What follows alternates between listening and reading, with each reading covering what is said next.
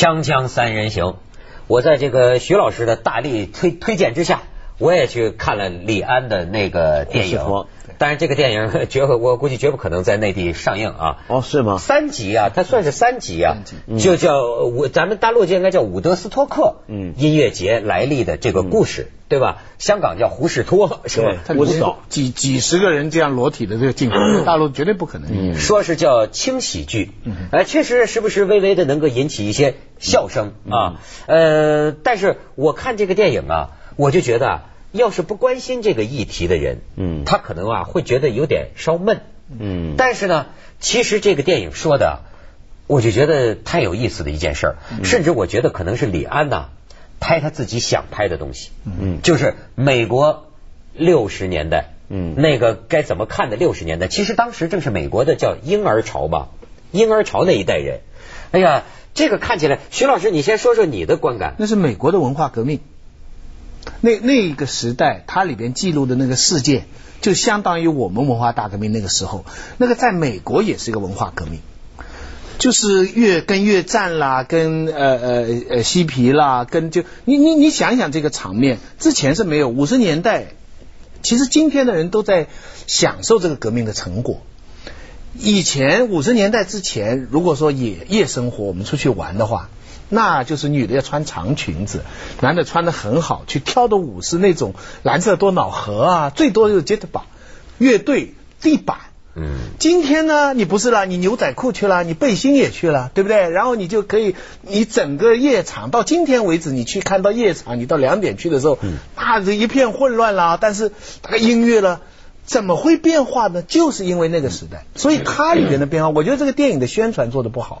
什么轻喜剧啊，什么这个这个莫名其妙，它真的是记录了一个伟大的时代，可以这样来说，在二十世纪世界发生重大变化的，虽然今天西方的新保守主义出现，这个对这个东西有点怀旧，又有点不敢承认，但是它记录了那么一个巨大变化的那些画面，你想要是不太熟悉的人就很震惊啊！对对对，这里边就是呃这个感感觉啊。今天的人，所以我为什么觉得今天没有意思？六十年代有意思。嗯，今天的人呐，都都又变得规规矩矩了，你知道吗？就就是捆着。对我太理解你的意思，是吗？因为六十年代有个很关键的变化啊。关键的变化是什么？六十年代呢，之前呢，正好是避孕药发明。避孕药的发明呢，被认为是一个人类性生活史上一个最重大的一个里程碑。而且那时候还没听说什么艾滋病，而且还没艾滋病。所以六十年代避孕套之后，在艾滋病之前，真是一个属于属于很 很好的。咱们咱们看一下他这个片子的一些一些片段。你那片段反映不了什么吧？对。Yamanaco Resort is my parents' lifeblood. Oh, it's a resort now? With the addition of the swimming pool, we should drive heavy tourist traffic right to our door. Dad, that's bleach for laundry. It kills the germs. That's the difference? Hey, man. You have a permit, right? Yeah. Very cool. You say you want to use these fields here? That's why we're here. You'll have to tidy up after yourself. Of course. We're gonna need a place for people to crash. Why don't we just buy the Almanaco out for the season? We like to pay cash in advance. Your mother says we can triple our money. Three times the rooms. The word is getting out that maybe we'll have a few more guests than we originally thought. Go see this thing. See what the center of the universe looks like. It's beautiful. It's fate. Right there at the top of that hill. 就当年的这么一个火小镇、小乡村上，哈，要办这么一个伍德，他讲的就是现在的这个红极一时的伍德斯托克音乐节怎么来的？是怎么来的？嗯，而且当时聚集的那种美国的叫嬉皮文化嘛。对，这我觉得李安这个人呐很有意思，他表面上看起来是吧，是那么谦和，听说还在家里接接孩子上下学啊，在家里做饭这么一个人，但是我总觉得他心里啊有个我心狂野。对吧？你看他拍的东西啊，都是一种突破禁忌、突破界限，而且反差非常大的。我觉得他拍这个伍德斯科特，就像咱们说这个色与界，色与界，实际上我感觉到李安内心深处啊，有一种强烈的希望挣脱种种束缚的那样的一种冲动。那个那个呃，我我的我的老师之一啊，徐中玉啊，一直喜欢引用一句话，《萧统文选》里的话，他说一个人呢叫立身先须谨慎，文章且须放荡。嗯，哎，就是为人呢谨慎严谨。可是文章放荡，这个李安就符合这个情况，没错。他这个人看上去就是一个中年男人，一个君子啊，一个君子。可他这里边的价值观的冲击，他那个广告哈，一点都不能显示他那个影片最最精彩的部分。我不知道为什么啊，这可能是因为三级的原因，我们也不敢。我跟你讲，他这个里边呢，基本上就是还会有这个当年六十年代流行的这个 LSD 迷幻药的这个体验。他都拍出来，闻到那对那段时间就感兴趣了，对不对？因为我以前有一段时间，比如说那是当然的嘛，比如说我们搞社会运动的人，或者是对反叛文化特别有兴趣的人，都把六十年代变得非常神话。嗯，那在这个神话的年代，那六十年代其实是个世界性的现象。比如说法国有一九六八年五月事件，对。德国呢也有这个柏林学生的造反事件，中国有红卫兵，对中国有东京大学有全宫斗，对，然后这是个世界现象，对，这整个六十年代都是一股的青年造反，嗯，那么在这个青年造反，不同国家有不同的里程碑，在美国呢，就像刚刚子东讲的，等于是闹场文革嘛，你去参加过伍斯托克，你去过呃华盛顿广场听马丁路德金演讲，这个就相当于什么呢？你六十年代在北京去过天安门见毛主席，八次八次红卫兵检阅，对。毛主席接见过，对，没错，被毛主席接，就相当于这个，对吧？就相当于是这个，所以你要知道为什么这个东西变成，比如说你在听马丁路德金现场那个演讲，你去过伍斯托克，就变成一个指标，受礼，对，那是个那是个神圣的一个里程碑。可是这个东西呢，我有时候觉得啊，它被过度的标榜了，嗯，就是说。呃，我以前写过很多很多年前，我后来自己反省，我为什么？我曾经也一度很迷恋六十年代，我老拉着一帮六十年代过来人，问他们当年嬉皮怎么样怎么样。但后来我自己反省，我写了篇文章，题目叫《为什么六十年代是火红的》，就是说，它这个红色的这个印象，不只是中国是红啊，全世界都是火红六十年代。这个东西是怎么染上去的？你就仔细分析会发现，很多是后来的人，或者是经历过的人。把它神话化了，嗯啊，讲故事，讲故事了。而那个神话呢，呃，也不是不好。五十多个社，我看过那纪录片，都看了不知道多少回了。那音乐是非常好，Jimmy Hendrix 那是永远的好，John b a r 那是永远的好，那就了不起的音乐。可是问题是，我觉得六十年代真的是需要好好检讨的一件事情。哎，我觉得啊，确实是需要检讨。他呀。你像那种，比如说大家脱光了衣服，十万群众都在草坪上，万人大混交，对吧？那像那个乐子也没万人，知道？我跟你讲，那个乐子不大属于现代的人类。我也觉得真要那么活着，活不下去的，对吧？可是呢，他在另一个极端上会给我们一个启发。比如说，你看到一个这个前年轻人，他可以。那样奔放的活，像美国那个时候去西部开车就走了，一些自己的梦想、自己的想法，想到就去做，呃呃，而且也不怕失败了也没关系，对吧？那样的一种感觉，你就尤其会感叹我们现在的这种夹着尾巴做人，循规蹈矩，循规蹈矩。实际那个循规蹈矩又不是出于真诚，是虚伪的。晚上在网上就拼命发泄，紧盯着人家走光的照片，对，把它放大来看。你知道，那相比之下，他那些帐篷里边的这种迷幻情景，我觉得更可爱。他那个刚才那个镜头，后面很多人在水里啊，那都是没穿衣服的在洗澡。然后前面两个人发挥一些，他在美国这次票房也有点失利，原因是他里边呢对迷幻药的态度有点赞扬的态度，嗯，他对于性爱包括三人行的这种态度都有点欣赏歌颂。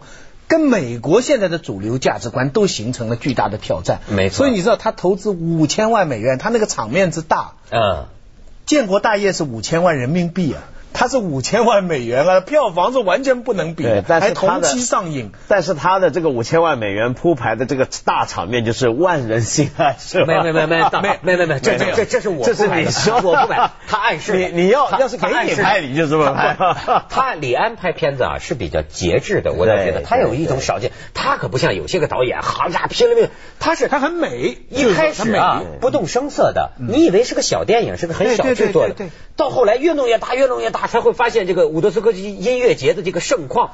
当年的这个，他的用意就是想显示出这种这么极端的高调的这种反叛行为，跟美国普通老百姓的日常生活之间的这个反这个反差，哎，之间的这个基础，他最后那个那个东西引的一个老头儿，本来了无生趣的一个老头儿，充满了活力了。老头老太太在泥里哎哎滚打就是说他他描写他的这个群众基础，所以他的写拍法很特别的。咱们去一下广告，锵锵三人行，广告之后见。我看着。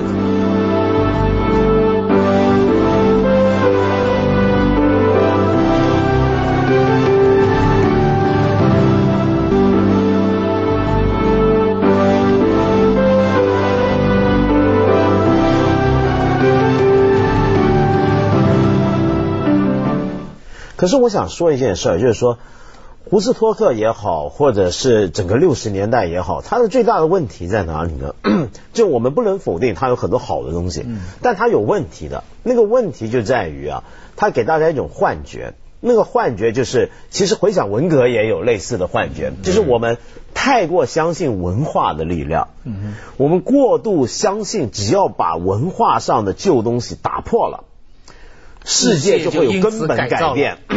就等于像当年的那些美国或者是欧洲那些嬉皮那些年轻人，他们相信只要我们无限制的造爱，我们都爱，都听音乐，都纹身，世界就和平了。和平。然后他们要反对资本主义的时候，要反建制。但是他忘记这个世界的根本力量。你从唯物主义角度去讲，底下那个很深很硬的东西，不是你表面天天吃吃大麻、吃吃毒品就改变的。所以这个电影非常反讽的，就说明了这么一个不要这个高潮的东西，跟一个小村庄带来的经济上的利益，对很多很偶然的东西。你知道我看这个电影啊，我就想起，我不知道为什么，我就想起串联。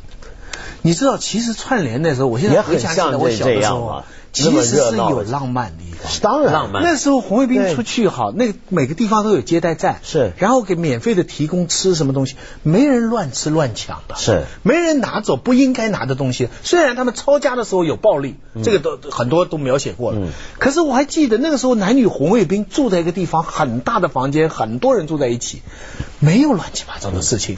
这个这个当时的那种精神状态是陷于一种。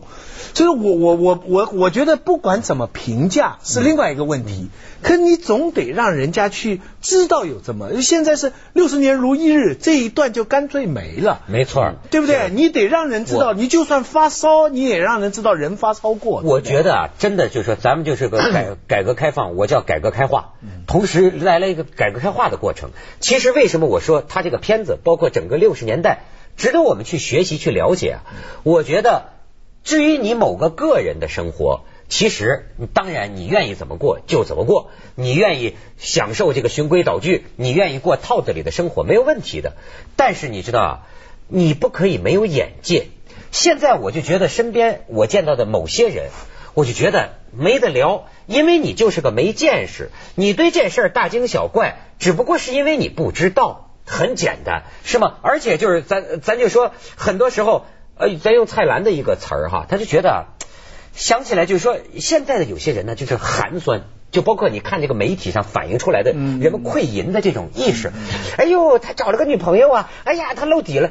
你知道吗？你你你你对于这个 全漏了又怎么样呢？就说就说你怎么那么寒酸呢？人的心多么广阔，世界是多么广阔，很阴暗。人类在追求自己人生的可能性的时候，是多么的这个波澜壮阔，多样选择。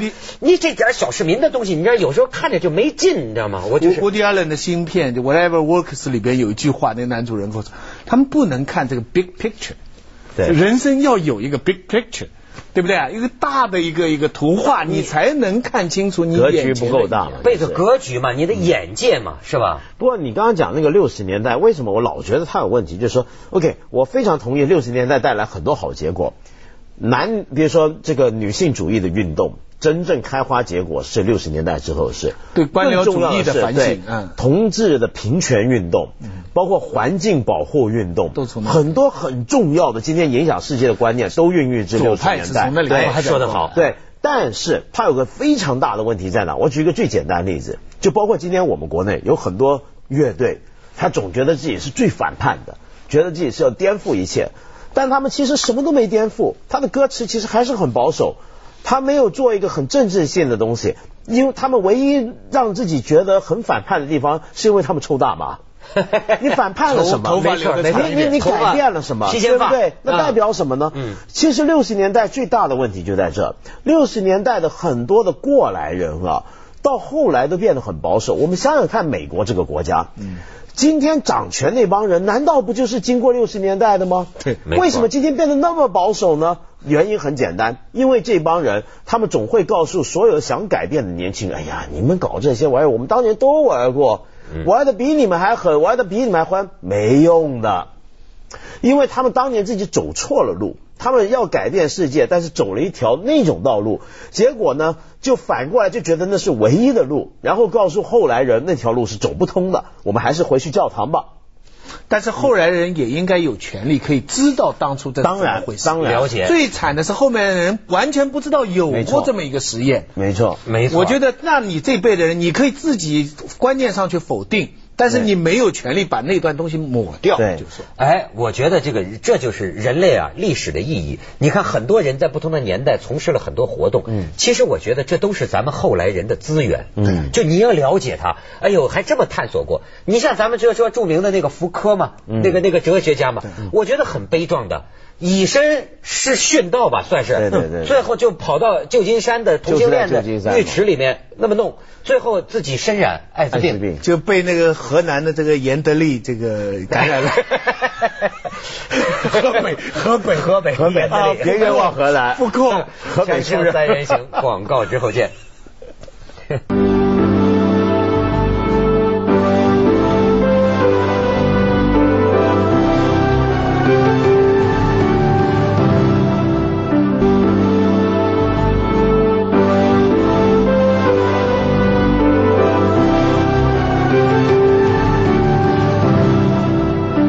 所以确实，李安这个电影不一定有什么票房，对吧？因为他跟就现在的所谓所谓的主流的这种价值观呢、道德观呢、意识形态，好像是看了距离很大的。但是，但是我相信，但是我很敬佩他看，知识分子还是应该看这一段历史。就像一个人，我我刚才说嘛，你出过沙子了，对不对？你你这这一段你发过烧了，你你你把它忘掉，你不是还要再出吗？而且呢，就是像刚刚刚才文道讲的，我就觉得啊。六十年代的时候，等于是咱们的一个宝贵财富。对，就是革命军中马前卒，有人呢，这个冲锋陷阵了，在各个向度的可能性上，比如说同性恋有没有可能？人类的男女关系可以有多少种方式？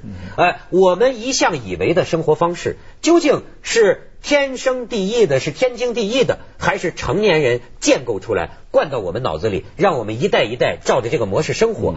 人类还有没有别的可能性？对对吧？呃，包括我们可不可以不要战争，和平与爱？我觉得至少这个年轻人的这种激情锐气，对那个理想，单纯的理想是很好这种可能性嘛，是吧？可是呢？你放心，这个戏一定有人看。为什么？因为我认识很多那种六零年代、七零年代后的那些人，现在可能在某个投资银行干事，月薪非常高，平常西装笔挺，梦心里面做梦总是梦梦那个年代。我心狂然后呢，他们私底下晚上可能会开一个 Harry Davidson 出去街上冲，然后在卧房里面听音乐、玩空气吉他，觉得自己反叛的不得了。反叛今天是一个。用来消费的，跟为了让自己感到精神上、道德上满足感的一个东西。所以为什么到那当年的很多的呃电影、音乐，到今天这些功成立就的人还都很喜欢，因为透过看这些东西、听这些东西，他得到一丝丝的安慰。我今天干的事情，正是我当年最看不起的事情。嗯，我今天穿的衣服，是我当年最唾弃的那种衣服。哎，但是我内心仍然在那个年代。而那个东西，我怎么样把它把握回来呢？我花钱买，买买怀旧，这是一个纵向的。但是我一直感到有兴趣的，还有个横向的表现方式。比方张承志他写过红卫兵的心理，然后他就写到日本。他就写东京大学，当时东京大学就红卫兵占领了他那个塔楼，全共斗。共斗。啊，这个这个，所以这种六十年代，刚才我我同时我突然想到一个画面，就是刚才那个讲胡斯托风波里边，这么多男女不穿衣服或者穿很少衣服在草地上狂欢的情景，可同时。就像我刚才讲的，在中国的串联的火车上。在接待很多红卫兵的大的礼堂里，上百个红卫兵，男女睡在一个大房间里边，大家非常清洁。对，没有每个人怀着崇高心想和崇高的信仰，完全在向往另外一个东西。这不就像你说的，是人类在探求多种生活的可能性的极端吗？对，但其实他们背后的情绪是一样。对啊，表达方法不同。但是一帮男女在一起不搞，跟一帮男女一起搞是一样的。历史结果是灾难性的，你觉得能一样吗？我觉得现在很多人喜欢情绪是一样。六十年代的这个红卫兵啊，和这个法国呀、欧洲啊、美国呀，六十年代的这种人性、个性解放联系在一起。可是我觉得有一个。代价的不太一样。他当然在政治上被利用，他成为工具，而且他呃起到的作用，这个这个我这个当然承认。对，但问题是从青年人的这种发梦啊，对，从那种活力的爆发，现在这后面那方面也不能讲，前面那方面就更不能讲。你现在要讲一部。